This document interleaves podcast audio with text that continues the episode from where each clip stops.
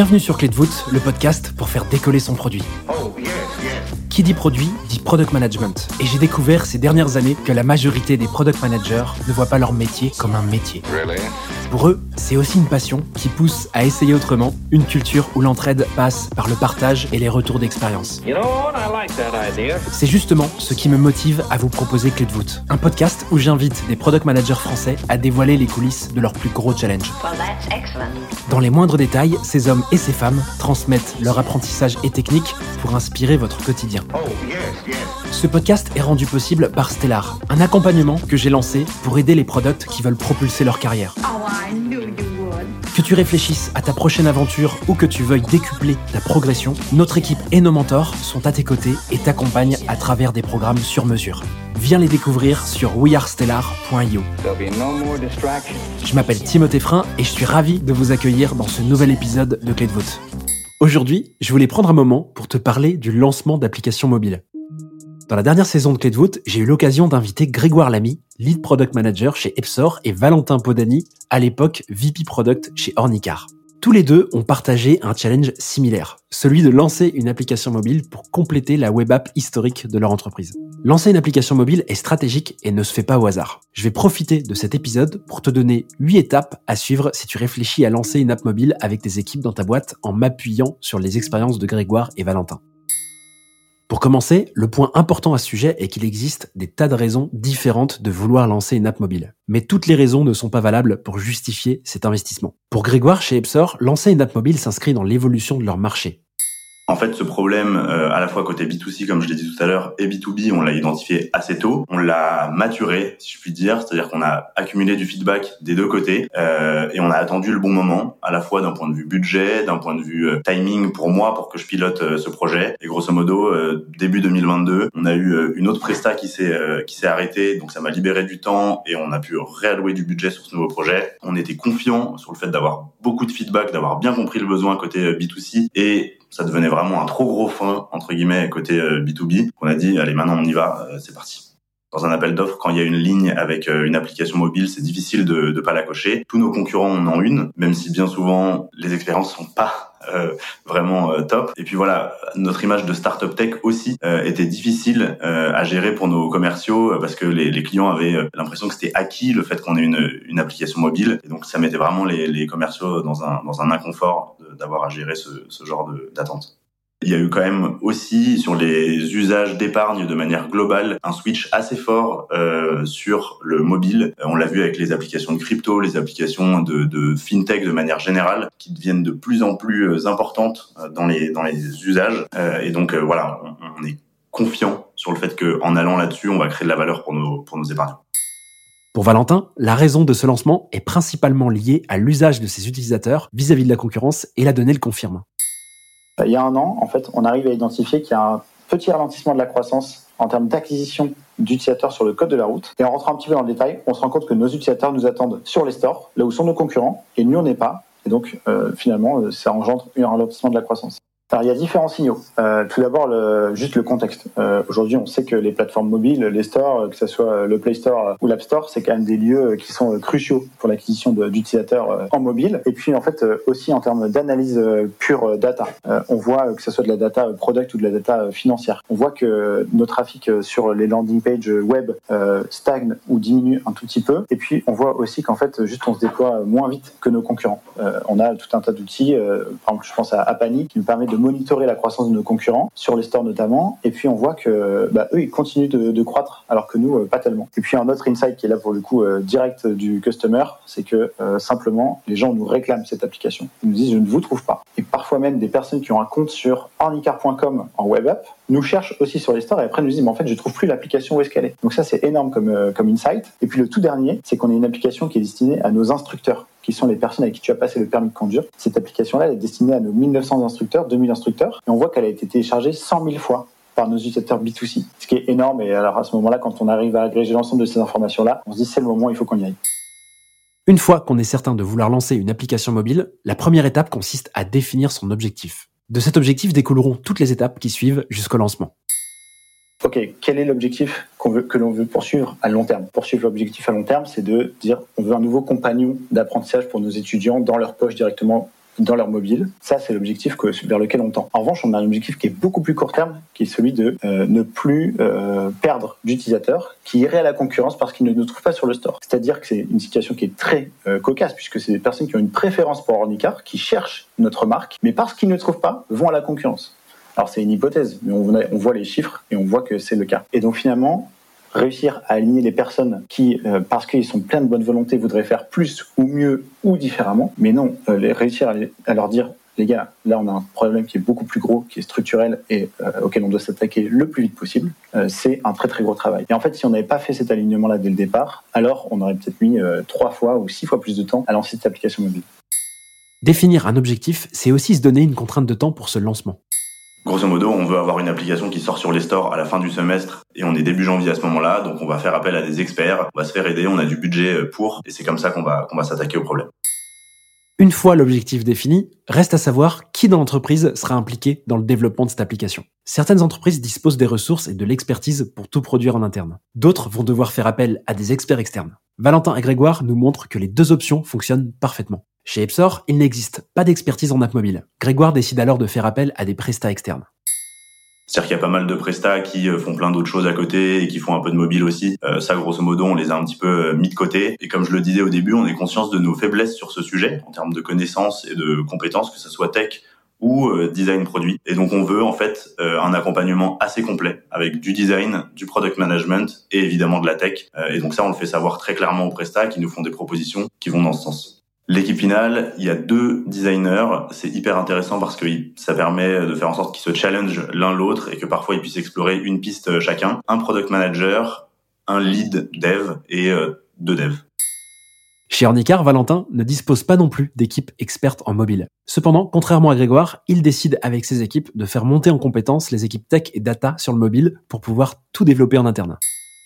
On n'avait pas d'équipe mobile qui sait faire du mobile. Euh, donc c'était un vrai challenge technique et pour euh, toute euh, l'équipe Product Tech Data de pouvoir monter en compétences, de pouvoir être en capacité de développer sur mobile. Donc ça a été bah, déjà de, de, dire ok on met des personnes qui sont dispo et qui sont motivées par le sujet. Et puis ensuite il y a la partie OK, comment on va le faire techniquement Et donc là, il y a la stack technique qui se met en place, euh, de la formation et puis euh, quelques, quelques semaines de mise en place avant de enfin pouvoir passer à l'action. On a fait monter en compétence des nouvelles personnes, on a monté une nouvelle équipe et euh, dans tous les cas, ils travaillent main dans la main. Donc toutes les bonnes pratiques et tous les, tous les raccourcis qui auraient pu être pris dans cette formation l'ont été. Qui va être le product lead là-dessus Parce que bah, comme en fait, on monte une squad. Donc pour monter une squad, quels sont les métiers qui sont représentés sur Nicar C'est un product manager, un product designer, product data analyst et une tech team. Euh, et donc là, en effet, juste précédemment, je parlais de la tech team parce que c'est eux qui, le premier, les premiers, ont bossé sur le sujet parce qu'ils devaient se former. Euh, pendant ce temps-là, nous, on pouvait faire du, euh, des specs, etc.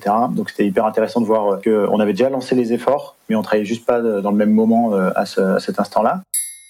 Une fois l'objectif défini et les équipes prêtes, il ne reste plus qu'à rentrer dans le dur pour dessiner les contours de cette application. Comme pour tout nouveau produit ou nouvelle fonctionnalité, la Discovery va permettre ici de répondre au mieux aux besoins des utilisateurs en trouvant le cas d'usage principal auquel l'application mobile doit répondre. Elle va aussi aider les équipes à positionner leur application, à définir l'offre et le pricing associé, qui ne sont pas systématiquement les mêmes que pour une web app.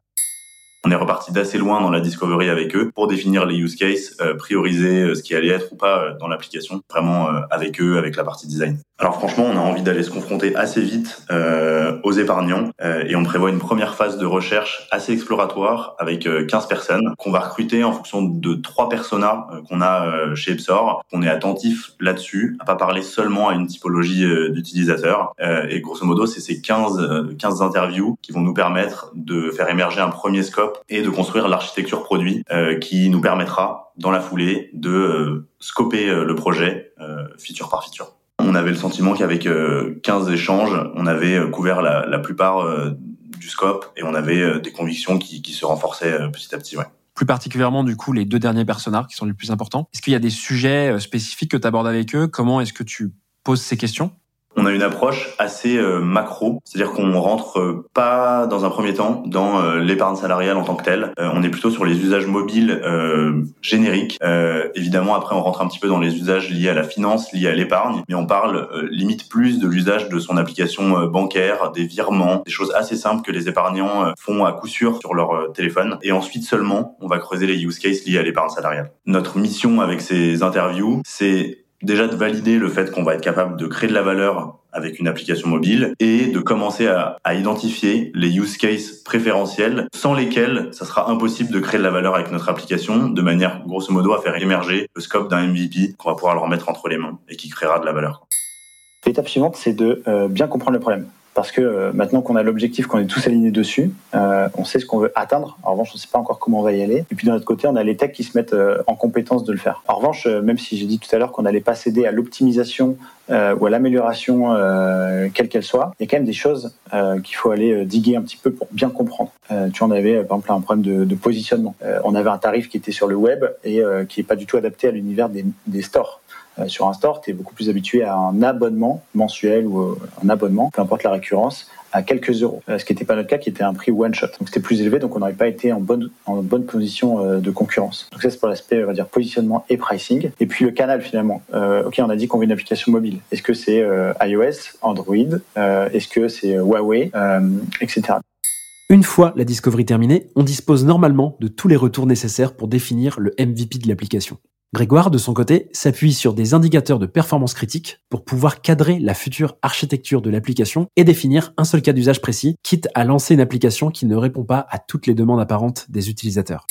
Je peux essayer de t'expliquer un petit peu comment on a construit euh, cette architecture produit. On va, euh, à partir de ce que nous ont raconté euh, les épargnants, définir des préférences. Par exemple, une préférence, ça va être une application simple, une application sécurisée, une application transparente. Et en fait, pour chacune de ces préférences, on va définir un niveau de performance critique. Donc par exemple niveau 3, ça va être une application très très simple. On va essayer d'illustrer ce niveau de performance critique avec dans notre bench une appli qui est super simple. Donc je sais pas, mettons on va dire niveau 3 de simplicité, c'est Revolut. Et ensuite, du coup, avec tous ces niveaux de performance critique, on va se dire, OK, nous, pour démarrer, on voudrait atteindre le niveau 3 en termes de simplicité, mais seulement le niveau 1 en termes de sécurité, le niveau 2 en termes de transparence, par exemple. Et voilà, ça nous permet de nous forcer à faire des renoncements. Euh, et à partir ensuite de chaque niveau qu'on a décidé d'atteindre, on va arriver à des jobs to be done qui nous permettent d'atteindre euh, ces niveaux. Ces jobs to be done, très concrètement, ça va être du coup euh, des use cases, des features qui vont rentrer ou pas dans le scope de, de la V1 de notre application.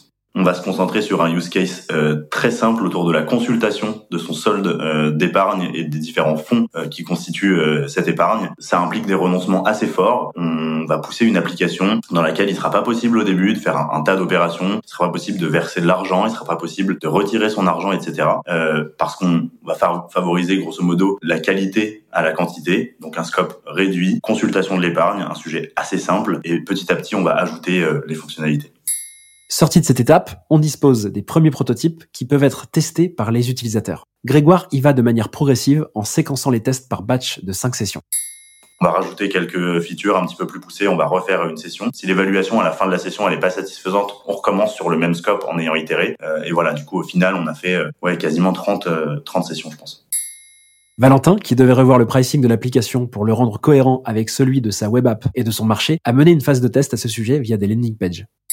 Ça a donné lieu à pas mal d'essais, euh, ça c'était en tout début de l'année, euh, pas mal d'essais avec différentes landing pages. Pour le coup, c'est des tests qu'on a fait euh, sur web, mais en mobile, où on a eu des campagnes d'acquisition qui ciblaient nos personas et on voyait, on essayait de chercher le, meilleur, le meilleur tarif. On a testé différents montants en eux-mêmes, mais on a aussi testé différentes approches, 7 jours offerts et d'autres d'autres déclinaisons de ce genre, pour arriver à notre décision de notre tarif, c'est 6,99€. Une fois le MVP prêt, il est temps de passer la main aux équipes tech pour coder et livrer l'application. Grégoire nous explique comment ils ont mené cette étape chez Epsor notamment le parcours d'authentification parce qu'il était évident euh, qu'on allait en avoir besoin. Donc dès qu'on a eu fini euh, la conception euh, du dashboard et de certains use cases de consultation de l'épargne, ils étaient déjà prêts, déjà onboardés sur la stack, etc. Donc on a pu leur passer la main. en revanche, ce qui est intéressant peut-être à creuser, c'est la partie release plan et priorisation de toutes les features qu'on a, je pense, assez euh, assez bien fait. Du coup, on a construit un outil euh, assez euh, visuel sur un Miro où en fait on a priorisé par release. Chez Ornicar, l'équipe participe activement sur la voie à suivre pour délivrer le plus efficacement possible quel est le MVP de notre MVP du mobile qui satisfait nos enjeux business de présence sur les stores, qui satisfait nos prérequis d'expérience utilisateur et qui nous permet d'aller au plus rapidement avec surtout un bon pilotage. Et donc à ce moment-là, bah, ça a été une, une proposition de la squad hein, en elle-même euh, qui s'est dit, bah, en fait là, euh, nous on vous propose de passer sur un modèle de WebView. Donc la WebView c'est tout bête, hein, on a une, une application web que tu peux lancer sur ton mobile, juste elle s'exécute dans Safari ou dans Chrome ou dans ton navigateur préféré. Derrière c'est du web. Euh, et dans les applications mobiles, tu peux te dire, j'ai mon squelette en natif, mais derrière c'est quand même du web et j'affiche mon application web derrière. Euh, et donc ça simplement, ça nous a fait passer euh, notre estimation à plusieurs mois, à quelques semaines. Et donc ça a été vraiment un choix euh, hyper euh, courageux et une proposition euh, hyper audacieuse de notre équipe tech qui en fait qui on a fait monter en compétence sur des compétences mobiles pendant plusieurs semaines etc. qui on a dit on va faire du mobile natif et puis là on se dit bah, en fait ça répond pas à l'objectif donc on va prendre cette décision là. Une fois l'application lancée, le plus gros reste à faire. Itérer, résoudre des bugs, améliorer et suivre de près tous les indicateurs d'usage. Grégoire nous raconte précisément cette transition. On a recruté un freelance qui, euh, qui bosse avec nous sur les dernières semaines de la Presta et qui sera en charge de faire la transition euh, vers la suite, d'ajuster, de corriger les petits bugs, de prendre en compte les, les différents retours utilisateurs qu'on va avoir. Et là, évidemment, on va rentrer dans une phase de learning hyper euh, clé. Est-ce que on a réussi notre mission de créer de la valeur avec ce MVP d'application mobile? C'est quoi les prochaines étapes, les prochaines features qu'on va devoir ajouter, les prochains problèmes auxquels on, on va s'attaquer? Donc, ça va être vraiment beaucoup d'observations, de data, de tests utilisateurs aussi. ça va être hyper hyper intéressant. Voilà, cet épisode sur le lancement d'applications mobiles touche à sa fin. J'espère qu'il t'a plu et qu'il t'aidera à avancer plus sereinement dans ton entreprise. Oh, si c'est le cas, ce serait super que tu me donnes un coup de pouce en partageant cet épisode à deux personnes de ton entourage. Ça m'aide beaucoup à le faire connaître et à le faire grandir. je te remercie par avance pour ton aide et je te dis à la semaine prochaine pour un nouvel épisode de Clé de À très vite